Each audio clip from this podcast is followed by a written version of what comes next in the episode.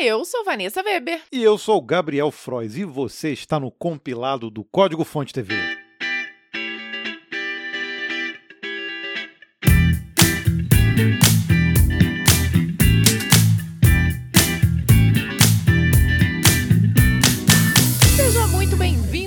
Edição número 26 do compilado, que contemplou os dias 11 de setembro até o dia 17 de setembro. Essa semana tiveram muitas notícias legais do mundo da programação. Se você está chegando agora no compilado, esse é o espaço desse casal maluco de programadores lá do Código Fonte TV no YouTube, onde a gente fala sobre as notícias, as novidades que rola nesse mundo maravilhoso. É isso mesmo, e o compilado, além de estar aqui disponível em todas as plataformas de podcast para você nos ouvir, está também disponível através de vídeo para os membros do clube de CDFs que podem dizer beijo especial para eles e também através da newsletter que você consegue assinar acessando compilado.códigofonte.com.br. É isso aí, coloca seu e-mailzinho, aquele que você utiliza mais, e aí a gente promete que todo sábado, às 6 horas da matina, tem um e-mail novo e episódios novos do compilado para você. E o compilado não é só esse super resumo de notícias do mundo da programação ou algumas notícias ali relacionadas a esse mundo. Nós também trazemos o Breakpoint, que é onde nós contamos uma história legal sobre a nossa vida, seja pessoal ou profissional, e que você escolhe através de uma enquete que a gente lança todos os domingos, salvo aqueles que a gente esquece, mas a maioria deles está lá, no, justamente na, área, na aba de comunidade do YouTube. E agora temos também o Call Stack, que é um espaço todo dedicado às oportunidades de mercado. Então, sem mais delongas, vamos às notícias desta semana.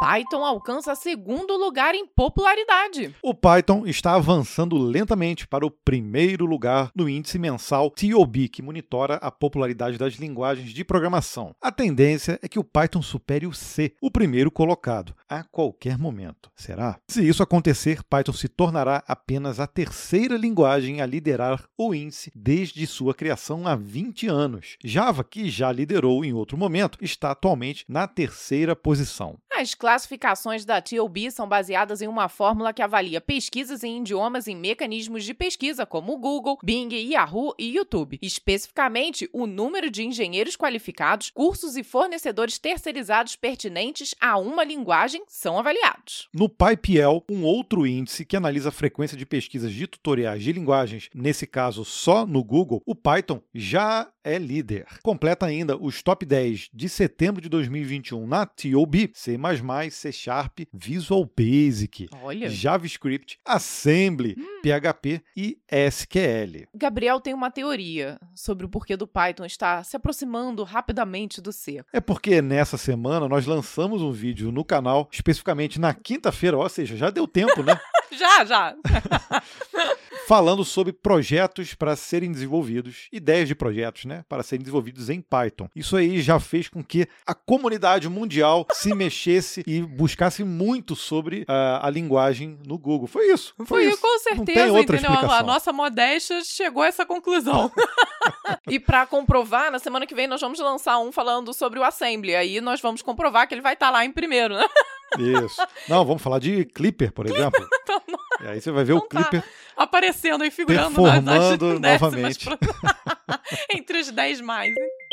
Vulnerabilidade grave afeta todos os dispositivos Apple. Se você tem um iPhone, um iPad, um Mac ou um Apple Watch e ainda não atualizou eles nessa semana, atualiza agora, viu? Para tudo que estiver fazendo, porque o alerta é grave. Foi encontrada uma vulnerabilidade perigosa nesses dispositivos que já está sendo explorada por criminosos eletrônicos. Felizmente, a Apple já publicou correções para a falha de segurança. A brecha foi descoberta pela organização de segurança Citizen Lab. De acordo com informações divulgadas, a vulnerabilidade está presente na forma como dispositivos Apple renderizam imagens no visor. A Apple foi notificada do problema no dia 7 de setembro e correu para entregar atualizações para todos os seus sistemas. Essa não é a primeira vez que a Citizen Lab encontra falhas de segurança no ecossistema da Apple. Nas últimas semanas vem acontecendo um jogo de gato e rato entre hackers e especialistas de segurança e a fabricante. A cada nova vulnerabilidade encontrada e correção publicada, os cybercriminosos encontram uma forma diferente de burlar os sistemas de proteção. A recomendação nesse caso é manter seus dispositivos constantemente atualizados e desconfiar de mensagens e arquivos estranhos. Ufa, nesse caso nós estamos a salvo porque a gente não tem nada da Apple aqui. Salvo um iPad ali que serve Temos. como peso de mesa, né? Ah, porque um peso, peso é um peso de papel que não dá mais para é. nada, gente. Nós estamos, na verdade, abertos a outras vulnerabilidades de outros dispositivos. Da Apple, da nós Apple, estamos não. salvos. Oracle lança Java 17 com milhares de atualizações e suporte até 2029. Foram três anos desde o Java JDK 11, mas a Oracle finalmente entregou uma versão do Java de longo prazo. O Java 17 combina milhares de atualizações em um único pacote e terá suporte pelos próximos oito anos. Essa versão é resultado da aliança entre os engenheiros da Oracle e a comunidade através de programas como OpenJDK Community e o Java Community Process, o JCP. É bom não confundir esse lançamento lançamento. O Java 17 quebra o ciclo semestral de atualizações menores do Java. Embora os desenvolvedores pudessem esperar uma nova atualização todo mês de março e todo mês de setembro, cada uma dessas pequenas atualizações trazia suporte apenas até a versão seguinte. O que a Oracle está fazendo agora é lançando o que se chama de versão LTS, ou Long Term Support, ou suporte de longo prazo. O Java 17 LTS seguirá estável e suportado pela Oracle até 2029. A estratégia da Oracle agora é tentar reduzir o espaçamento entre cada versão LTS. De acordo com a empresa, podemos esperar uma nova versão nesse modelo já em setembro de 2023, quando chegará o Java 21. Isso irá reduzir o intervalo atual de 3 em 3 anos para um intervalo de 2 em 2 anos entre os lançamentos. George Sabe, vice-presidente de desenvolvimento do Oracle Java Platform Group, explicou a mudança. Ele falou assim: ó, um dos maiores desafios é, é o, é o o americano com sotaque texano, sabe? Um dos maiores desafios que os desenvolvedores Java enfrentam hoje é que sua organization só permite que eles usem a versão mais recente do LTS. Ao mudar o lançamento das versões do LTS a cada dois anos, os desenvolvedores que trabalham com organizações conservadoras agora têm mais options e access a resources que amam e desejam usar. cara vai perdendo as palavras. Vai. é porque ele não é tão fluente assim no português, né, Gabriel? Então é normal. É, assim. vai confundindo. Confundindo, é. Olha, eu acho que a comunidade Java já estava esperando essa atualização LTS do Java há muito tempo. O que nós podemos dizer é o que nós falamos lá na primeira notícia na TOB. O Java vai performar e continuará performando entre as linguagens mais utilizadas no mundo, incluindo aí, ó, a gente vendo o ecossistema deles sendo sempre atualizados, né? E eu acho importante eles pensarem justamente nessas organizações, né? Porque o Java é uma linguagem muito forte entre essas organizações conservadoras que eles chamam aqui, né? Firefox atropela o Windows 11 para se tornar navegador padrão. A Microsoft faz de tudo para manter o Edge como um navegador padrão do Windows. Quem usa o Windows 10 já percebeu isso, né? No Windows 11, trocar de navegador será ainda mais complicado e menos intuitivo. Porém, apesar dos pesares, a Mozilla deu um jeitinho para o Firefox passar por cima de quase tudo e deixar fácil para o usuário adotar esse navegador como seu preferido. Atualmente, no Windows 11, se você perder o momento em que o sistema operacional pergunta se deseja usar usar outro navegador como padrão, já era. O usuário será forçado a alterar manualmente nas profundezas das configurações o navegador padrão para cada tipo de arquivo. Os engenheiros da Mozilla fizeram engenharia reversa no processo em nome do usuário. Agora, quando o Firefox pergunta se pode ser o navegador padrão do sistema, basta aceitar. Todo o processo de configuração é realizado automaticamente, como era antigamente, passando por cima do processo tedioso e complicado mercado que a Microsoft impôs. Um porta-voz da Mozilla explicou a decisão. As pessoas deveriam ter a capacidade de definir padrões de forma simples e fácil. Cara, isso já deu muito problema, inclusive lá na União Europeia, tá? Como isso não aconteceu no Windows 10 e 11, o Firefox depende de outros aspectos do ambiente do Windows para dar às pessoas uma experiência semelhante a que o Windows oferece ao Edge, quando os usuários escolhem o Firefox como navegador padrão. Cara, quem usa o Windows sabe como é complicado, né? Você vê que, por exemplo, quando você tem links que são gerados pelo próprio Windows ali, quando ele tem aquele widget com notícias, naquela tela de descanso onde aparece uma foto e você clica automaticamente, ele não abre o navegador padrão que está definido, ele sempre abre o Edge. Sim, e a busca pelo Bing. E a busca pelo Bing. Não, aí até aí tudo bem, mas ele deveria, já que é, existe essa configuração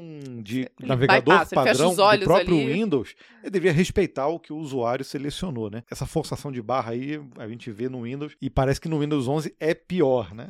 Pioraram a situação, né? Então vamos continuar nessa pegada aí de Microsoft. Em um estudo, ela afirma: trabalho remoto atrapalha produtividade e inovação. Pois é, gente, a Microsoft por enquanto não tem mais uma data para retornar o trabalho presencial. Porém, uma coisa é certa: eles têm pressa. Um relatório encomendado pela empresa concluiu que o trabalho remoto prejudicou a comunicação entre equipes diferentes, reduziu a inovação e aumentou a carga de horas de trabalho para os funcionários. O estudo foi realizado com 60 61.100 profissionais da Microsoft nos Estados Nossa, Unidos. Muita gente. Muita gente, né? E que estão em regime de home office desde março de 2020. O estudo percebeu que o isolamento fortaleceu os, os laços entre os integrantes de um mesmo time com mais comunicação entre eles. Entretanto, houve uma redução de até 25% na troca de dados com outras equipes dentro da própria Microsoft. Esse é um resultado que levou à diminuição de oportunidades de compartilhar novidades ao longo de toda a organização. Muito provavelmente na cultura da Microsoft, esse tipo de coisa, de troca de informações entre equipes, era feito presencialmente ali, no cafezinho, você ter contato com pessoas que você já trabalhou em uma outra equipe. Isso não acontece no virtual. Você, você só vai estar geralmente focado no seu próprio time, né? Olha como isso muda o comportamento organizacional, né? A meta agora é encontrar uma forma de reverter esse quadro, estimulando a troca de ideias entre equipes separadas. De acordo, olha é o que eu estou falando, ó. de acordo com a Microsoft, como o trabalho remoto e híbrido provavelmente persistirá mesmo após o fim da pandemia, é extremamente importante entender como essas políticas afetam as formas como as pessoas colaboram uma com as outras. Uma umas com as outras. Falei errado. é, mas o fato é que eu acho que essa é uma discussão que ainda vai gerar muito pano para manga. A gente já vem trazendo de vez em quando esse tipo de informação aqui no canal, porque existe uma relutância das pessoas em voltar para o presencial. A gente entende que existem milhões de motivos por isso, mas a gente já mostra as empresas estão realmente tendendo a pelo menos o híbrido, né? Pelo menos é o que eu tenho analisado no mercado é. aqui de grandes empresas. Ó, e nessa afirmação da Microsoft, ele começa como o trabalho remoto e híbrido provavelmente persistirá, eu já discordo aí. Vai persistir, já era, não tem volta. A forma antiga de se fazer, de se trabalhar já era. É bom que a gente aprenda nesse processo, tá? Enxergo isso como uma, um aprendizado. Não é que as empresas já tenham que ser super especialistas em produtividade nesse momento, assim. Eu acho que todos estão aprendendo, inclusive as gigantes. Estudo independente demonstra que trabalho remoto aumenta a produtividade. Olha só o outro lado da moeda. Esse foi um outro estudo, né, realizado pela empresa de pesquisa independente Ondia, e ela concluiu o oposto. Trabalho remoto incentiva a produtividade. É engraçado porque uma é uma empresa de pesquisa, a outra é uma empresa. e, e eu acho que são coisas diferentes, né? Às vezes você aumentar a produtividade e, e perder na inovação. Eu acho que as duas coisas não, não são excludentes. É, exatamente. o levantamento foi realizado com, com quem entende do riscado. 300 executivos em posição de comando de diferentes empresas de grande porte. Segundo, menos a Microsoft, provavelmente, né? Segundo 68% dos entrevistados, a produtividade dos profissionais em regime de home office aumentou e 35% desses executivos possuem métricas que comprovam essa afirmação. Ainda de acordo com um estudo, 58% dos executivos consultados acreditam que o sistema de trabalho daqui para frente será primariamente baseado em profissionais remotos ou em regime híbrido. É o novo normal que chegou para ficar. O mundo do trabalho passou por mudanças significativas devido às interrupções provocadas pela pandemia, afirmou um dos analistas da Ondia, responsável pelo estudo. Dessa forma, a maior preocupação dos executivos para o futuro do trabalho não é mais se ele será realizado dentro do escritório ou nas residências de seus funcionários. A preocupação maior agora é investir na segurança eletrônica necessária para fazer acontecer o trabalho remoto, com o um mínimo de riscos. A pesquisa concluiu que é hora de se concentrar menos no local de trabalho e mais na experiência do funcionário. Olha como é que está tudo conectado, né? Essa coisa da segurança que está rolando, das pessoas realmente se adaptando no, no trabalho remoto de forma mais definitiva, as empresas tentando inserir a cultura delas nesse modelo novo de trabalho. Quer dizer, é um momento de aprendizagem, né? Total, é aquela, aquela fase que tá tudo mudando, tudo mudou muito rápido e tá tudo se adaptando. Então eu acho que ainda vamos precisar de mais alguns anos até realmente ter respostas conclusivas sobre tudo isso. E nós já estamos trabalhando em home office, principalmente a Vanessa. A Vanessa já está desde 2005 nessa coisa. Então, a Vanessa é, é pós-doutorada em, em home office. Por tudo aqui no home office, gente. Claro. Ó, nascimento de filhos, construção cachorro, de construção. casa. A gente pode dar aula, tá? Sobre home office. MailChimp é vendido por 12 bilhões de dólares. Quem foi que disse que o e-mail morreu? Não, né? O compilado. A gente envia e-mail toda semana para vocês, inclusive Pelo usando MailChimp. a MailChimp. a MailChimp, um dos mais conhecidos serviços de entrega de conteúdo de marketing por e-mail, foi vendido para o grupo Intuit por uma cifra extraordinária. A gente falou no título, né? 12 bilhões de dólares. Para efeito de comparação, esse valor equivale a praticamente metade do que a Microsoft pagou no LinkedIn cinco anos atrás. A quantia equivale a 10% da avaliação de mercado da própria Intuit e está levantando algumas perguntas perguntas. Bom, para quem não conhece a Intuit, a primeira pergunta é: quem são eles? A empresa é mais conhecida pelo programa TurboTax, uma ferramenta de preparação de imposto de renda nos Estados Unidos. Ela é a líder em um setor em que o governo não oferece um software oficial para isso. Além da MailChimp, a Intuit acabou comprando recentemente a empresa de gerenciamento de crédito Credit Karma e a Mint, que também oferece serviços financeiros. Com um portfólio desses, a pergunta que resta é: qual foi o motivo para a compra da MailChimp? Quem respondeu essa foi Ben Chestnut, CEO da MailChimp. Em suas palavras, desde o primeiro dia, preparar nossos clientes para o sucesso tem sido nossa maior priority. E estamos confiantes de que nossa aquisição pela Intuit irá avançar essa missão e garantir o legado de suporte para pequenas empresas. Com a compra, é evidente que a Intuit busca ampliar sua oferta de serviços para pequenas empresas, entrando no campo do marketing e diversificando seus produtos. Eu espero de verdade que não tenha nenhum reajuste de preço aí, porque a MailChimp já é bem salgadinha, tá? É verdade, eu, eu não tenho mais nada o que acrescentar na observação do Gabriel. Não, não tem qualidade, o serviço é, Sim, é, é ótimo. sensacional, Né? Uhum. mas é salgadinho. Então, Intuit, Por, por favor.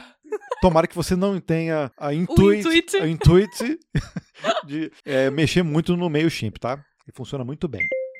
Visual Studio 2022 Preview 4 tem novidades para a produtividade. O lançamento do Visual Studio 2022 está cada vez mais próximo e a Microsoft liberou o Preview 4 do programa. Ele já está disponível para todo mundo baixar e testar de graça nessa versão de prévia. Entre as várias novidades dessa versão, destacamos as melhorias focadas no aumento da produtividade, além de outras novidades. A razão para qualquer um de nós utilizar uma IDE é a mesma, produtividade, não é? Não dá mais para fazer tudo no braço e o Preview 4 do Visual Studio 2022 mostra que entende do assunto. Um dos elementos para otimizar nosso tempo é performance, e a Microsoft garante que o programa agora é capaz de fazer buscas em arquivos com até o triplo de velocidade, principalmente em projetos grandes. Isso é muito importante. O suporte a C++ também ficou mais ligeiro na hora de usar o IntelliSense e para expandir itens no explorador. E foi melhorado também o sistema de debug para você não perder muito tempo na hora de encontrar respostas. O Visual Studio 2022 Preview 4 também trouxe grandes melhorias nos editores Blazor e Razor. A Microsoft agradeceu o feedback dos desenvolvedores com o Preview 3 e afirmou que o Hot Reload do ASP.NET Core está melhorado e com novos recursos. Além disso, essa versão tem mais ferramentas para produção de código seguro em C++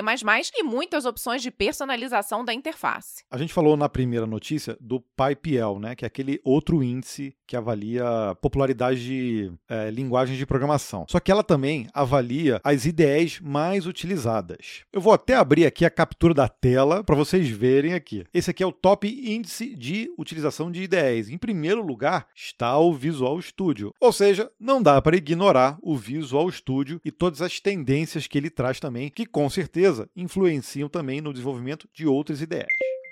Dino melhora suporte a APIs de Web Crypto. O Dino chegou na versão 1.14 essa semana, trazendo muitas novidades. Para quem trabalha com criptografia de dados, o suporte a APIs do Web Crypto ficou melhor do que já era. A nova versão também traz suporte para o recente TypeScript 4.4, chega junto com a nova versão do motor V8 para JavaScript e apresenta melhorias de velocidade de performance. O Deno 1.14 está com sete novas APIs de Web Crypto para exportação exportação, importação de chaves, geração de chaves de RSA, OAEP, AES e SCDH, suporte à derivação, verificação de assinatura SDSA, além da dupla Encrypt e Decrypt, que agora oferece suporte à encriptação e decriptação no padrão RSA OAEP. Os desenvolvedores reclamaram e o Dino atendeu. O parsing de URLs agora está três vezes mais rápido nessa versão do ambiente de execução. O módulo STD HTTP também ficou mais rápido. Eu ia atualizar aqui, mas o meu terminal deu uma travadinha. Hum, a gente deixou quieto. Vamos pular, vamos pular essa etapa. É, mas eu deixo a dica aí para vocês, ó. Digita Dino Upgrade e aí ele vai atualizar para você, tá bom? Isso. E não sei se vocês ou conseguem escutar. Eu acho que os nossos microfones não captam. Não. Mas rola o carro do pão de queijo na rua agora, gente. Ele sabe É. todas as sextas. na hora da gravação. É isso aí. .NET MAUI não será mais lançado junto com .NET 6. O banho de água fria da semana é o atraso do .NET MAUI. Se você estava esperando o lançamento simultâneo do framework com .NET 6 em novembro desse ano, pode puxar aquela cadeira, sentar, viu, e esperar, gente. A Microsoft anunciou que o .NET Multiplatform App UI, ou simplesmente .NET MAUI, foi adiado para o segundo trimestre de 2022. Até o lançamento, a Microsoft se comprometeu a soltar mais três versões preview, além do preview 8 que saiu agora. Scott Hunter, diretor de gerenciamento de programas do .NET, explicou o que está acontecendo nos bastidores. Infelizmente, o .NET MAUI não estará pronto para a produção com o .NET 6 em novembro. Queremos fornecer a melhor experiência, desempenho e qualidade no primeiro dia para os nossos usuários. Para isso, precisamos adiar o cronograma. Agora, estamos visando o início do segundo trimestre de 2022 para o .NET MAUI. Eu ia falar em inglês, mas o Scott Hunter, eu conheço ele, ele tem o português nativo. Já que ele não chega tão cedo, o jeito é aproveitar o preview 8 do .NET MAUI que já está disponível. Ele integra melhor o framework com Visual Studio 2022 e inclui atualizações para o padrão de inicialização do aplicativo, a capacidade de estender um manipulador e diversos outros novos recursos de controle. prova que gigantes como a própria Microsoft também tem aqueles atrasozinhos de prazo, né? Isso é normal de acontecer, acontece com a gente aqui, acontece com, com todo mundo. Tem jeito não. Agora, eu, eu acho muito mais interessante virar e falar, gente, vamos esperar mais um pouquinho e lançar quando realmente estiver tudo redondinho do que colocar no ar algo cheio de bugs, né? Ah, Então, com certeza. estou com a Microsoft. Esperaremos aqui pacientemente.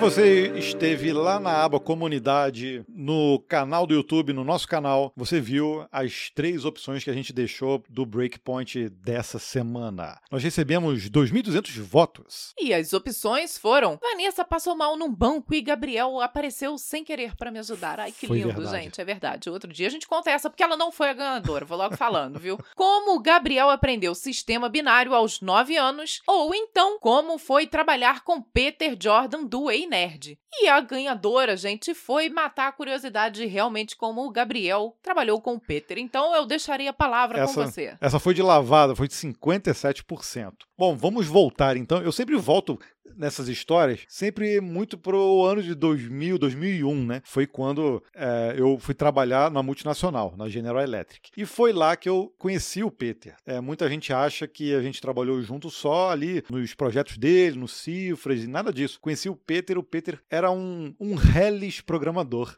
assim como eu. Como todos nós. E foi em 2001. E nós trabalhamos juntos durante muitos anos, mas muito mesmo, tá? Se eu colocar aqui, foi de 2001 até 2019, tá? A gente trabalhou juntos. E, pô, ficamos amigos e, e foram vários projetos. Tem, tem muita história para contar. Obviamente, algumas eu vou precisar de autorização dele, tá? Então, eu vou deixar quieto algumas. Trabalhamos juntos em muitas empresas e também na própria empresa dele, né? É, na General Electric, na Xerox. Trabalhamos juntos em uma consultoria e quando foi em 2006, ele já estava com um negócio dele já bem engatilhado e ele me chamou para trabalhar com ele. Essa foi a oportunidade até para eu sair do Rio de Janeiro, estava trabalhando no Rio de Janeiro, para voltar aqui para Petrópolis. Ele morava aqui na época. E ele tinha muitas ideias na cabeça, é um cara cheio de ideias, ele tem muita capacidade assim de criativa. É, as pessoas às vezes me perguntam se ele é ativo daquela forma mesmo, como ele aparece nos vídeos, e eu confirmo que sim, né, mano? sim. Eu conheci, né? Conheci tanto o Peter quanto como a Andresa por serem, né, amigos de trabalho ali. Então eu frequentei a casa, nós fomos aniversário, eles foram na nossa casa quando nosso filho nasceu. Então era essa relação mesmo de amizade ali, de colegas de trabalho, né? Já naquela época de 2000 e tantos, né?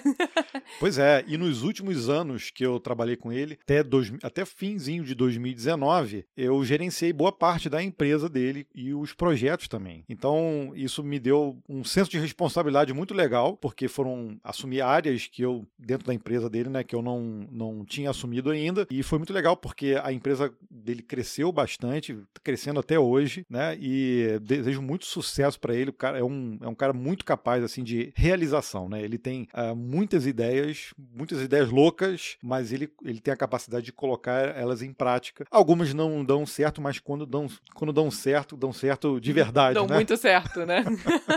e, e sim, ele é super ativo, né? Tá tem muitas histórias de bastidores, assim, pra gente contar, que são interessantes, mas aí eu precisaria realmente da autorização dele para contar. E tem pessoas que até perguntaram, pô, será que ele manja mesmo de programação ou não? Cara, o Peter é um, vamos dizer assim, é um ótimo programador, mas ele não é muito afeito a, a técnicas, boas técnicas, né? É um cara que faz muita gambiarra, mas ele faz as gambiarras bem feitas, entendeu? Aquelas gambiarras duradouras. Então, se o Peter estiver ouvindo aí, ouvir esse episódio, grande abraço para ele. Quem sabe um dia a gente faça aí uma live aí pra gente contar uma, alguma dessas histórias que eu tenho certeza que ele vai relembrar e a gente vai rir pra caramba. Bom, então você já sabe, no domingo entra a nova enquete para o Breakpoint da próxima semana. Não deixa de dar seu voto pra gente contar alguma história nossa, seja pessoal ou profissional.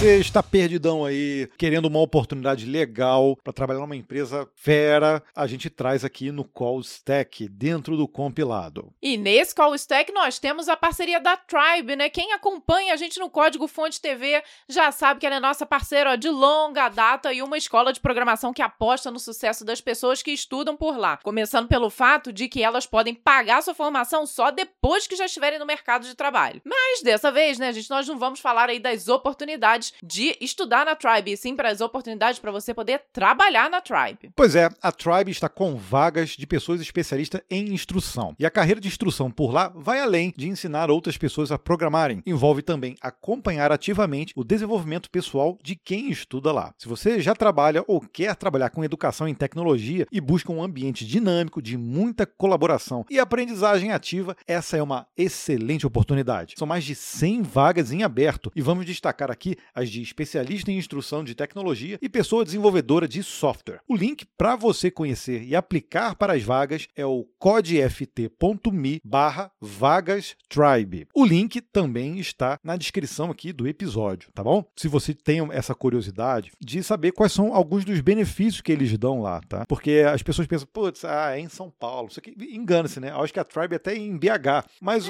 é, o que é legal é que ela também já está completamente adaptada aos novos tempos. Então, esse trabalho é 100% remoto, então não importa onde você está. Obviamente tem salários competitivos com o mercado, plano de saúde odontológico para você e para sua família também, vale refeição e alimentação. E um negócio bem legal, né? Licença maternidade e paternidade estendidas. Muito legal, né? Muito. Então, não deixe de dar uma conferida nas oportunidades para trabalhar na Tribe. E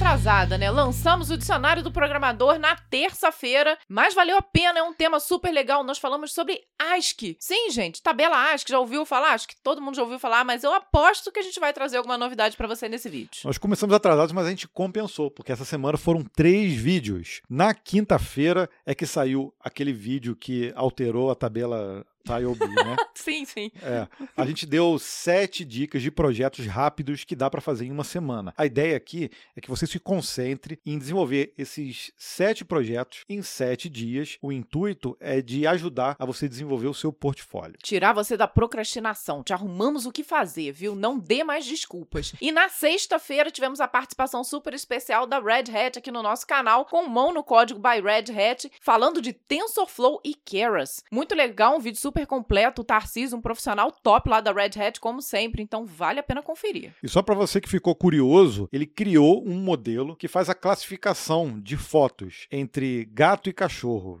de, para determinar se é gato e cachorro. E o que é legal é que ele ensina não só a treinar o modelo, mas também fazer aqueles ajustes quando o modelo não não, não tá muito bem azeitado ali. Então, isso é essencial quando se trabalha com inteligência artificial. Então, são essas dicas, mesmo que o modelo possa parecer simples, é, são essas dicas que ele dá no vídeo é que vão garantir também a qualidade de qualquer outro tipo de modelo de IA. E a comunidade CDF esteja muito ativa essa semana. Coraçãozinho para vocês. Muito obrigado por todo mundo que comentou. A gente separou aqui uma cacetada de comentários. Vamos começar aqui com um que eu recebi na minha DM do LinkedIn. Eu pedi autorização e ele deixou. Foi o Bruno Your Mind. Ele escreveu: ó, Esse último compilado foi uma mistura de notícias e lazer. Vocês criaram uma vibe muito legal. Muito engraçado você narrando vozes em francês. Foi a primeira vez, né? E Francês. única até agora. É. Ficou top demais. Só que vocês trouxeram muita informação. Continue com essa vibe muito animada, cheia de risos, brincadeiras e com muito conteúdo. Me permita só mais algumas linhas para dizer que vocês conseguem trazer informações da área de programação, tirando aquele peso de trabalho ou estudar para trabalhar, deixando assuntos de programação em equilíbrio com a paixão e o saber. Muito obrigado. Incrível, né? A gente fica muito feliz de ver esse tipo de comentário, porque era exatamente, isso que a gente Exatamente queria objetivo. fazer quando É. começou o código-fonte, né? E o compilado, por tabela, óbvio, segue o mesmo princípio, né? E, e saber que a gente teve essa intenção e que a gente está conseguindo atingir o objetivo, cara, perfeito. O outro comentário foi do Rodrigo Joaquim Bacchiocchi. Vocês alcançam até um argentino aqui que assiste e curte seus vídeos muito claros, bem feitos e ajudam muito. Abraços de Córdoba, na Argentina. Olha! Muito obrigado, Rodrigo. Muitas graças. Muitas. Espero que é, você consiga entender a gente aqui, né? O nosso português. o Luiz H. Cordeiro também escreveu pra gente lá no vídeo sobre o React da vaga de Dev Júnior. Essa semana eu dei uma analisada de Júnior de outros países. As exigências são bem ok e os salários são cinco vezes o que se oferece aqui no Brasil. Sinceramente, assim que possível, eu faço meu curso de inglês e nunca mais trabalho para empresas locais, salvo raras exceções. É o Eu- que está acontecendo no nosso Sim, mercado, né? Isso né? Não, tem como negar. E o cinco vezes, eh, às vezes é, é levando em conta a cotação, mas às vezes não, né? Realmente o salário lá já é mais alto, independente da cotação. Aí jogou a cotação, então, uh, vai à estratosfera. Então, vale a pena mesmo, né? É um mercado a ser explorado, sem dúvida. O Tiago Silva também mandou um comentário. Você tocou em um ponto muito importante. Isso aí, desculpa, eu não falei, né? Foi no vídeo que nós falamos sobre perdeu a motivação para programar. O ambiente, no meu caso, sinto dores, pois a cadeira é horrível. Eu fico estressado, sem paciência para mais nada. Antes era um PC ruim, consegui trocar, agora falta a cadeira. Às vezes é Sim. um detalhezinho, né? É uma coisinha pouca. Às vezes o café é ruim, por exemplo. Pô, isso Aí já era. Não, isso é inadmissível. Aí já era. Brincadeira, gente, mas é, a cadeira, acho que acaba levando a dor, né? Gente, ninguém consegue ser produtivo enquanto tá com dor, então não É. tem jeito. E lá no dicionário do programador sobre injeção de dependências, o Adrilei Samuel disse: energia boa que essas pessoas de jaleco passam é sensacional. Entro aqui feliz para ver o vídeo e saio mais ainda. Ai, que Olha, bom! ainda mais falando de injeção de dependência. Eles são Olha, felizes desse vídeo. Olha, então realmente Poxa. nós conseguimos atingir o ápice do nosso objetivo. Vamos aqui agradecer especialmente aos membros do Clube dos CDFs no YouTube, que são eles que nos ajudam a estar aqui todo, todo sábado, para você que nos ouve, e toda sexta-feira gravando o compilado. Como a Vanessa falou lá no início, né? Quem assina o compilado usando compilado.códigofonte.com.br recebe no e-mail todo esse conteúdo aos sábados às 6 horas da manhã. Essa galera aqui que vai no nosso canal clica lá no botãozinho Seja Membro, assina um dos nossos planos. São dois planos, tá? Um é o plano CDF, dá um pouquinho mais de benefícios, e o plano compilado, que dá é, a, a, o benefício de você poder assistir a gravação, os vídeos do compilado aqui no YouTube. Ou aí no YouTube, né? Não sei, depende de onde você esteja, né? Então a gente tem que agradecer enormemente ao Léo Valim, Cristina Carriati, Raul Souza, Eduardo da Paz, Ronaldo de Alcântara, Wellington Henrique e Ricardo Abruzini. Muito obrigada para esses que foram aí os nossos homenageados dessa semana. Vocês é que fazem esse compilado acontecer. Então, obrigado demais por essas contribuições que vocês vêm fazendo para o projeto. A gente só pode agradecer. Chegamos ao fim de mais um compilado, Gabriel. Hum, passou rápido, né? Passou rápido. Nós falamos que as nossas sextas-feiras nunca mais foram as mesmas depois do compilado. Mas é um prazer gigante estar aqui gravando esse episódio que vai para o podcast, que vai também para o vídeo. E é muito legal estar tendo mais essa interação com vocês. Exato. Então, se você está curtindo o compilado, a gente também faz um pedido para você. Filma você aí onde você estiver ouvindo o compilado, seja no podcast, até no vídeo também, e marca a gente lá no Instagram, no arroba Código Fonte TV. A gente criou um espacinho lá de destaque na nossa conta, que inclusive chegou a 100 mil seguidores, tá? Muito obrigado também à galera que nos segue por lá. Marca a gente no Story, que a gente vai destacar o seu Story, tá bom? Lá na nossa conta. Além desse pedido, vou fazer mais um para você que nos escuta, por exemplo, no Spotify, no Spotify, existe a opção de você seguir o compilado e também de acionar um sininho, né, que você recebe as notificações dos novos episódios. E é claro, não deixa de compartilhar ele também com aquele aquele grupo de WhatsApp, Telegram, aquele pessoal que você sabe que vai gostar também de ver essa nossa vibe contando as notícias de programação. Até um próximo compilado. Tchau, tchau. Tchau, beijo.